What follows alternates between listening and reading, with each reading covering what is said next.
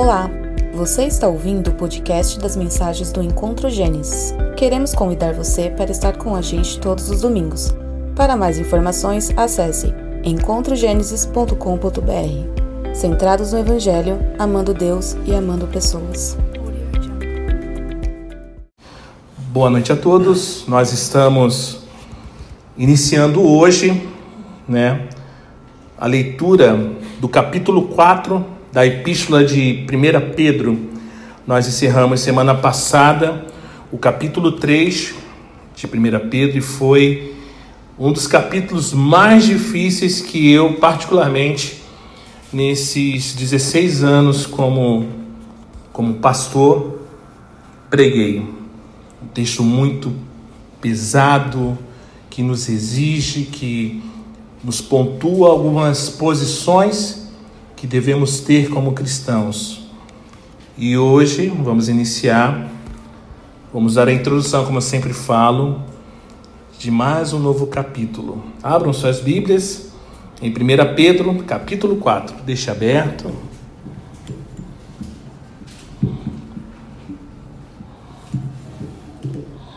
Obrigado, André.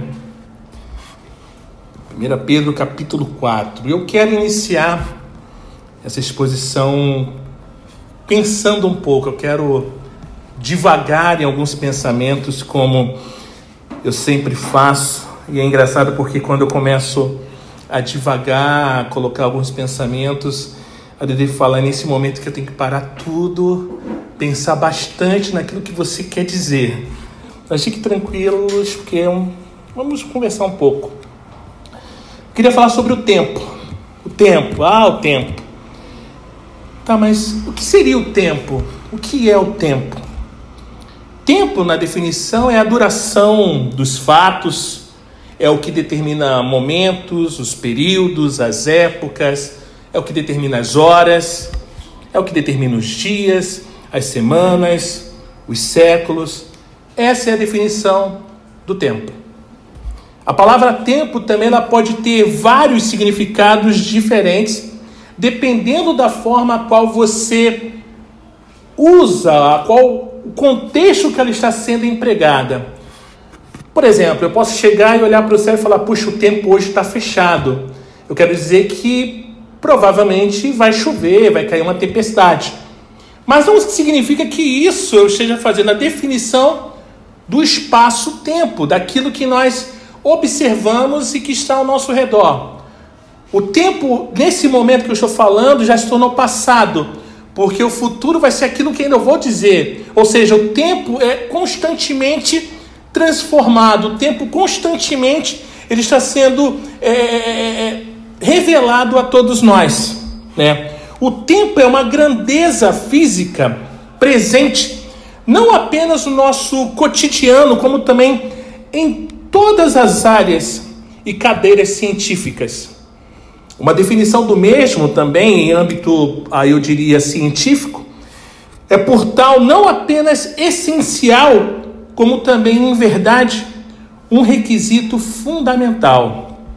Contudo, isso não significa que a ciência, irmãos, detenha a definição absoluta de tempo.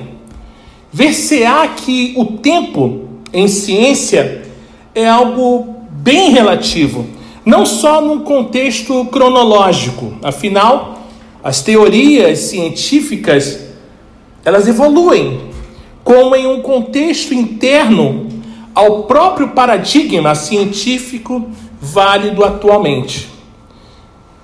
Mas tem uma coisa que somos: nós somos presos ao tempo. Nós somos reféns do tempo. O tempo muitas vezes nos escraviza. Eu posso estar preso num tempo onde eu quero estar sofrendo por algo que aconteceu, mas eu não sei se lá na frente eu vou continuar sofrendo. Mas eu me torno escravo daquele pensamento naquele tempo.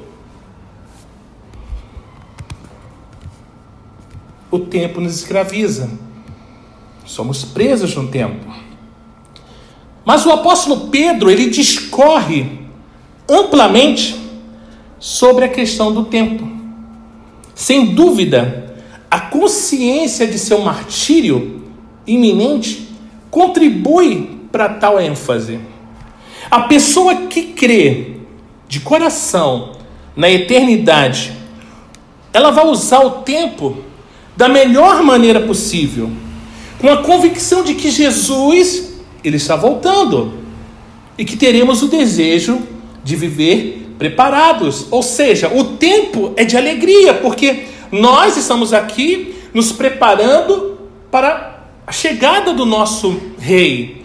Nós vamos passar pelas lutas, pelas tribulações, pela, pelo fogo da perseguição, mas vamos passar felizes, como o apóstolo Pedro incentivou aqueles que seguiam a Jesus. E muitas das vezes nós achamos que não, por eu ser cristão, eu já tenho um selo de, do imetro espiritual, a qual eu não irei passar por lutas ou dificuldades. Irmãos, não confunda a graça comum, que é para todos, com o fato de que, por você ser cristão, você está iminente agora, nesse momento, por passar de lutas. Não, ao contrário, nós vamos passar por lutas e por tribulações, sim. Nós não estamos iminentes, nós não estamos ilesos de passar por isso. Não, é a palavra quem fala. Quer Jesus, quer a morte venha primeiro, desejamos fazer o tempo que nos resta contar para a eternidade. E isso, irmãos, é possível. Pedro, ele descreve quatro atitudes que podemos cultivar em nossas vidas, o tempo que lhe resta, a fim de torná-lo tudo o que Deus quer que ele seja. Vamos ler 1 Pedro, capítulo 4. Vamos começar lendo os três primeiros versos.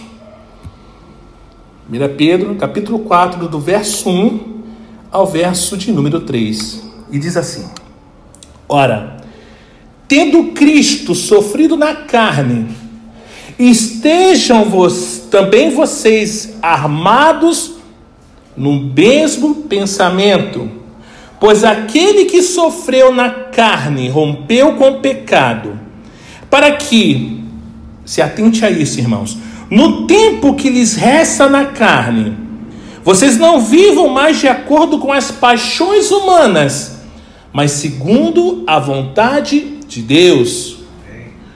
Porque basta que no passado vocês tenham feito a vontade dos gentios, tendo andado em práticas libertinas, desejos carnais, bebedeiras, orgias, embriaguez e em detestáveis idolatrias. Trata-se aqui, irmãos, de uma imagem de um soldado que coloca seu equipamento e se arma para a batalha. E as atitudes são armas. E as atitudes fracas ou erradas provocam derrotas.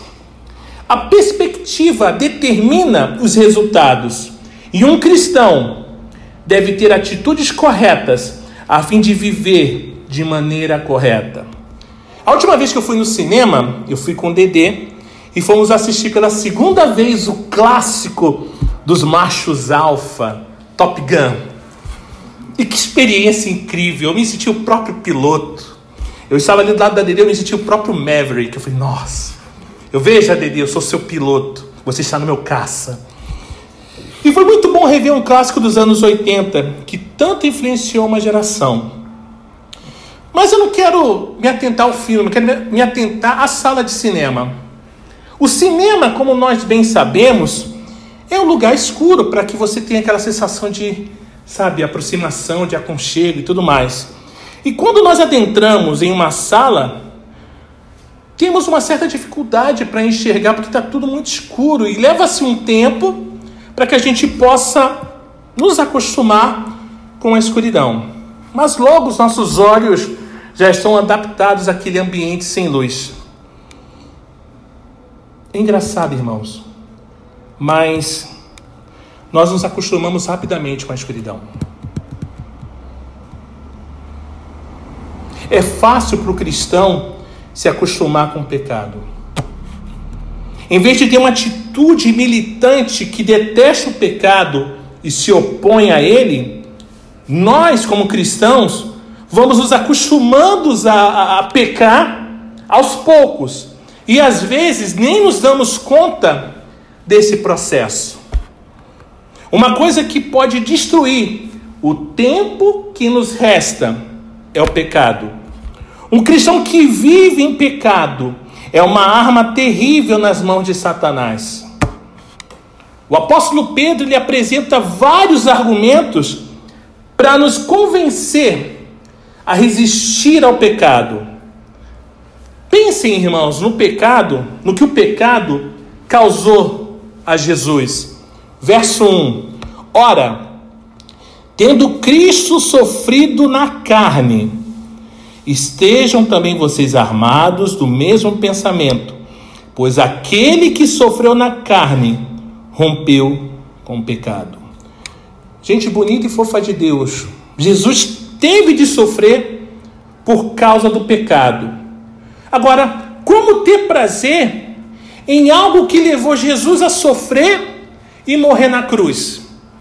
Se um criminoso cruel esfaqueasse o seu filho e o matasse, eu duvido, irmãos, eu desafio qualquer um aqui que é pai, seu José, Cláudio, o André, eu duvido que algum de vocês guardaria a faca em uma redoma de vidro na sua estante.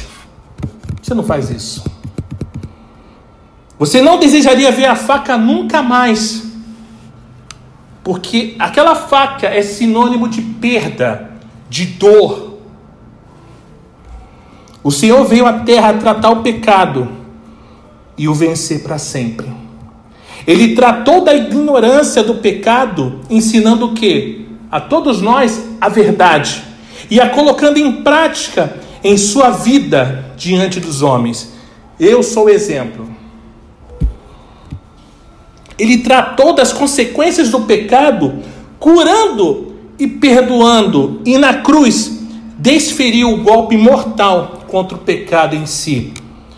Apesar de sua imensa compaixão pelos pecadores, podemos dizer que Jesus armou-se de uma atitude militante contra o pecado. Irmãos, não confundam.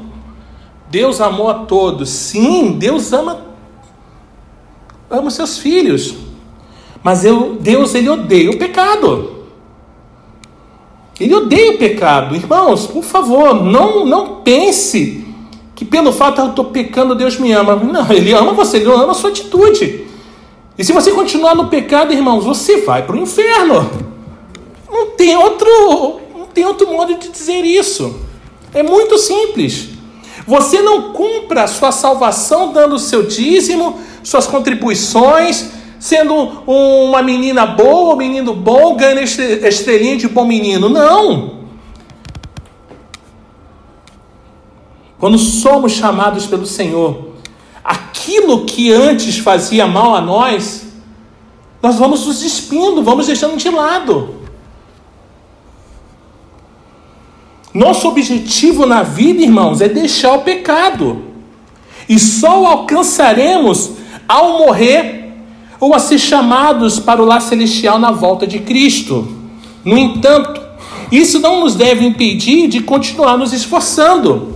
Vamos ler 1 João, capítulo 2, verso 28. 1 João, capítulo 2, verso 28.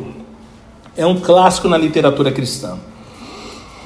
1 João 2, verso 28 diz assim: E agora, filhinhos, permaneçam nele para que quando ele se manifestar, tenhamos confiança e não sejamos envergonhados, tendo de nos afastar dele no dia da sua vinda. Aproveita, irmãos, vira mais uma folha e vamos ler o capítulo 3 de 1 João. 1 João, capítulo 3, o verso agora, número 9. 1 João 3, verso número 9 diz assim: Olha que lindo.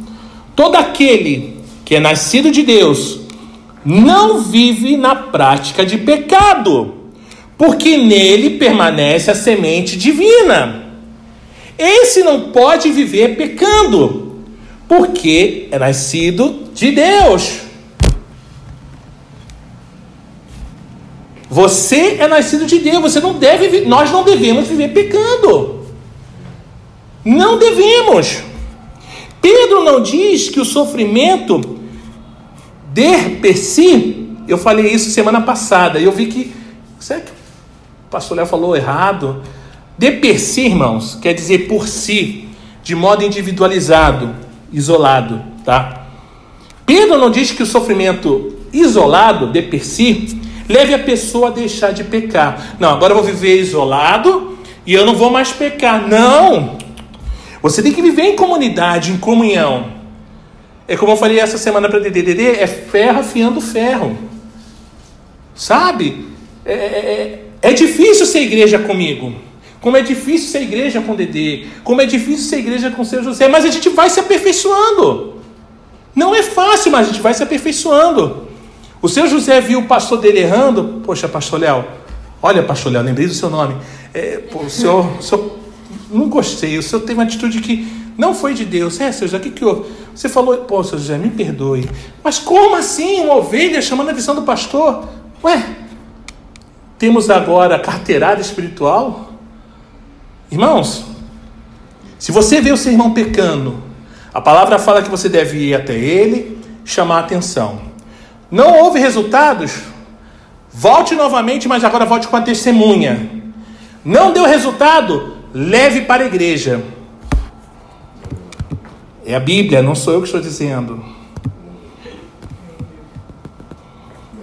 O Faraó passou por grande sofrimento com as pragas enviadas sobre o Egito. E, no entanto, ele continuou pecando.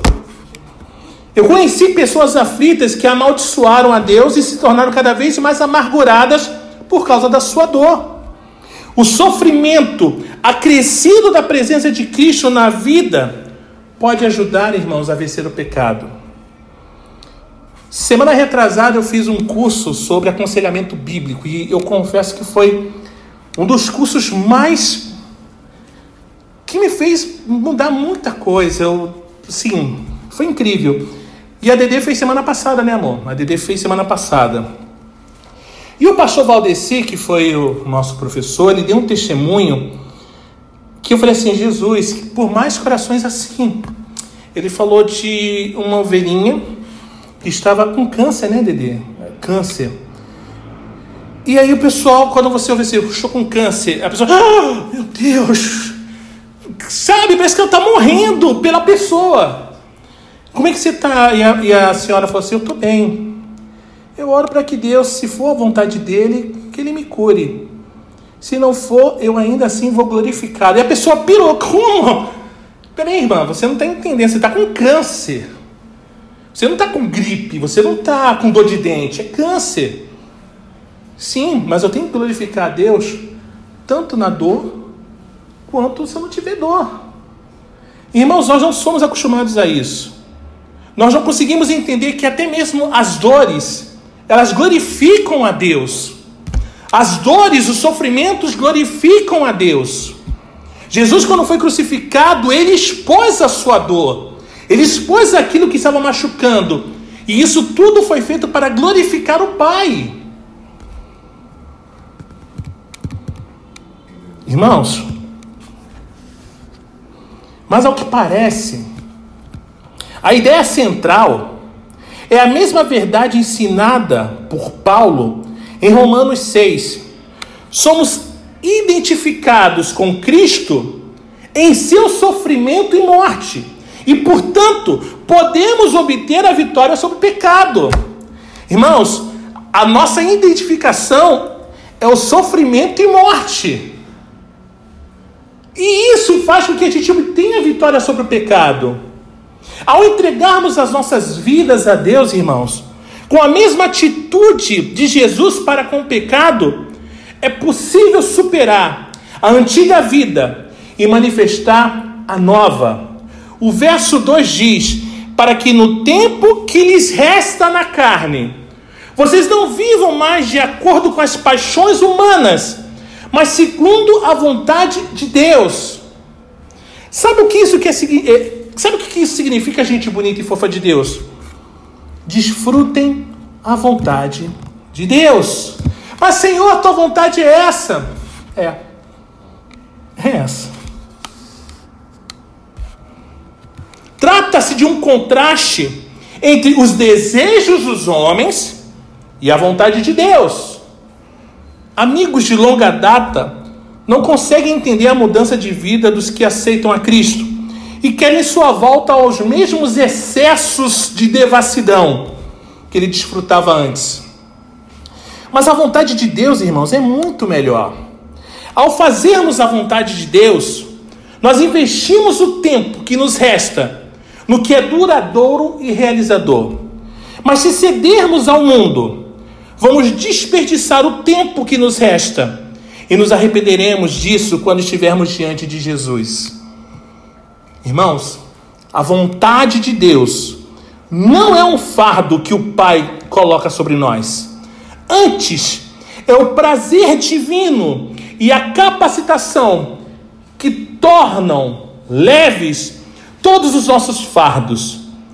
De repente você viu um gato preto passando, meu Deus, olha como Deus está falando, o gato preto. Irmãos, a vontade de Deus vem do coração de Deus. E, portanto, é uma expressão do seu amor. É possível que nem sempre sejamos capazes de compreender o que ele faz, fato. Mas ele sabe que faz o que é melhor para nós. Irmãos, entenda uma coisa. Nós vivemos de promessas, nós não vivemos de explicações.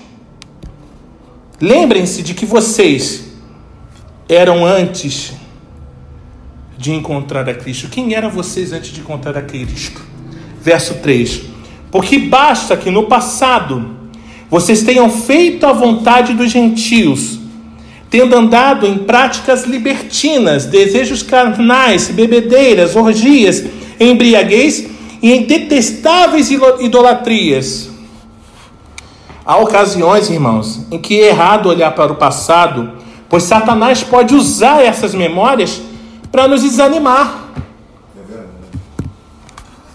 Mas Deus instou Israel a lembrar-se de que haviam sido escravos no Egito. Paulo, ele recordava-se de, de haver perseguido cristãos. E isso o estimulava a trabalhar ainda mais para Cristo. Não era uma memória que o fazia esmorecer, desanimar, não, mas motivava ele a continuar a lutar e não esquentar a cabeça porque sofreu naufrágio, foi perseguido, esteve nu. Não. Isso motivava ele a continuar. Por vezes, irmãos, esquecemos as cadeias do pecado e nos lembramos apenas de seus prazeres passageiros a vontade dos gentios e a vontade do mundo incrédulo. Os pecadores perdidos, eles imitam uns aos outros ao se conformarem com os modismos desse mundo. E isso é uma verdade, infelizmente, para muitos. É, isso já acontece há muitos anos. Na época que eu ainda era pastor da intervenção. É, rolou as, uns dias desse aí um, um flyzinho sobre o culto da novinha. E muitos ficaram, nossa, como isso? E muitos falaram, não, isso é uma estratégia para ganhar vidas para Jesus. E eu questionei, falei, ah, pera irmão, mas isso então é uma estratégia para ganhar a Jesus? A palavra de Deus não basta. O evangelho não basta. Eu preciso ter algo, eu preciso ter uma parede preta, um bom, bom jogos de luzes. Eu preciso ser aquele pastor que raspa a cabeça do lado aqui e joga o cabelo para o lado. Tem um shape sarado para atrair pessoas. Ou seja, não.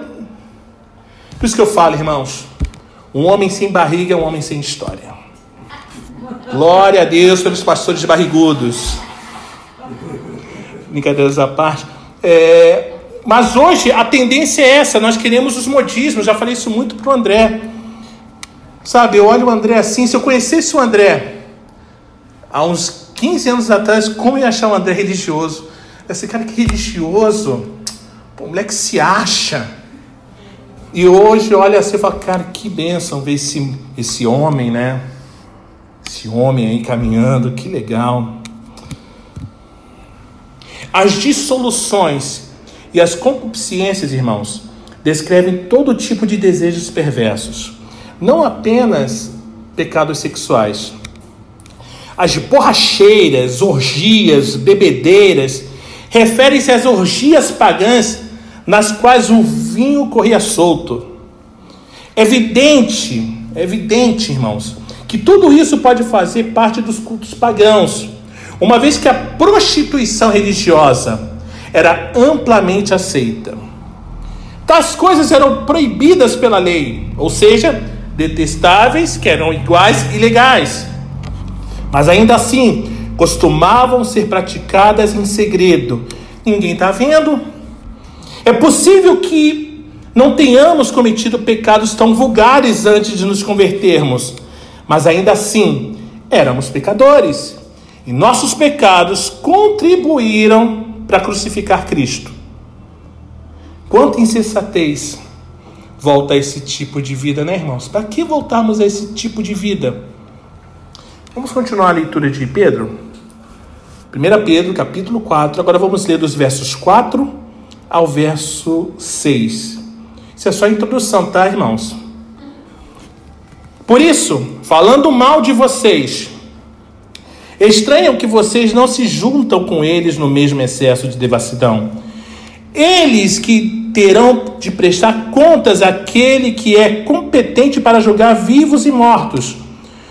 Pois para esse fim, o evangelho foi pregado também a mortos, para que, mesmo julgados na, na carne, segundo os homens, vivam em espírito segundo Deus. Irmãos, as pessoas incrédulas não entendem as mudanças radicais pelas quais seus amigos passam quando creem em Cristo e se tornam seus filhos.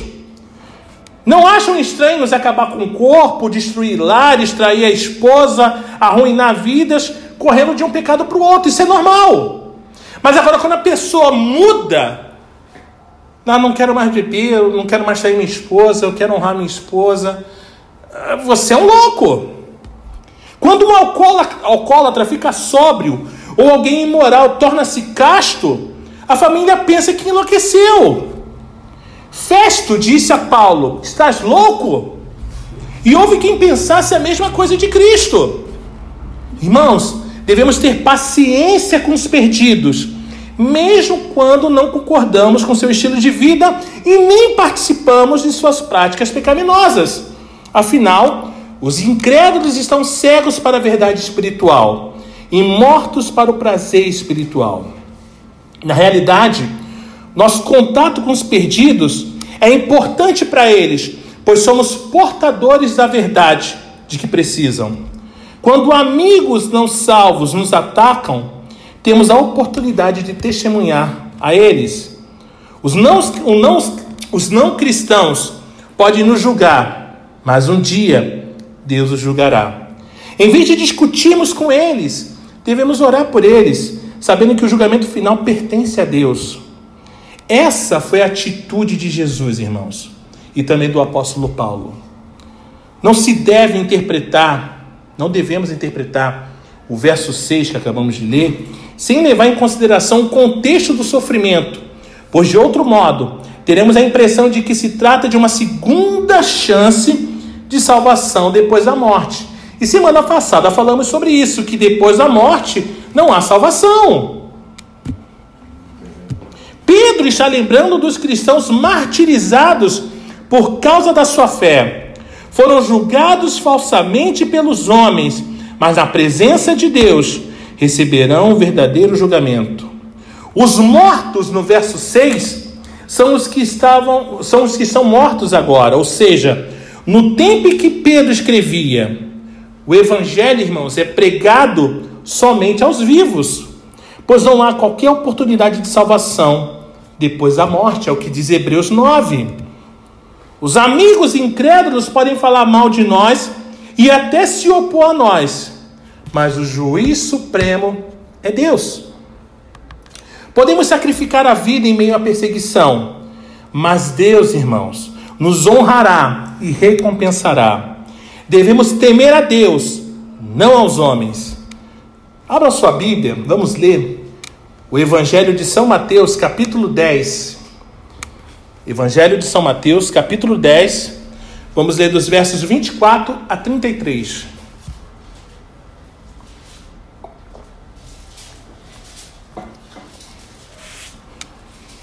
Evangelho de São Mateus, capítulo 10, dos versos 24 a 33, diz assim a palavra: O discípulo não está acima do seu mestre, nem o servo está acima do seu senhor.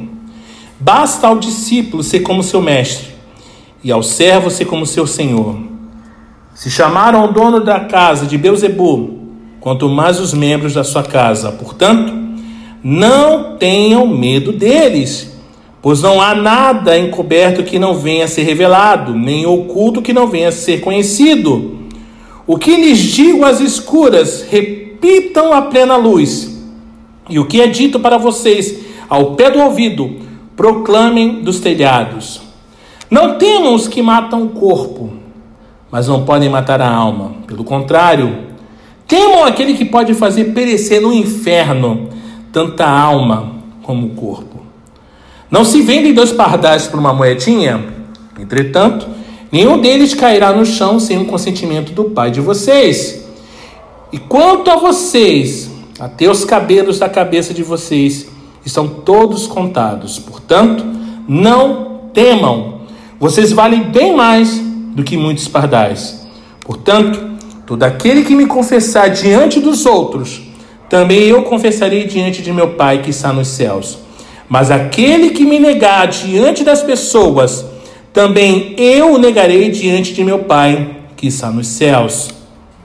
Irmãos, quem falou foi Jesus, tá?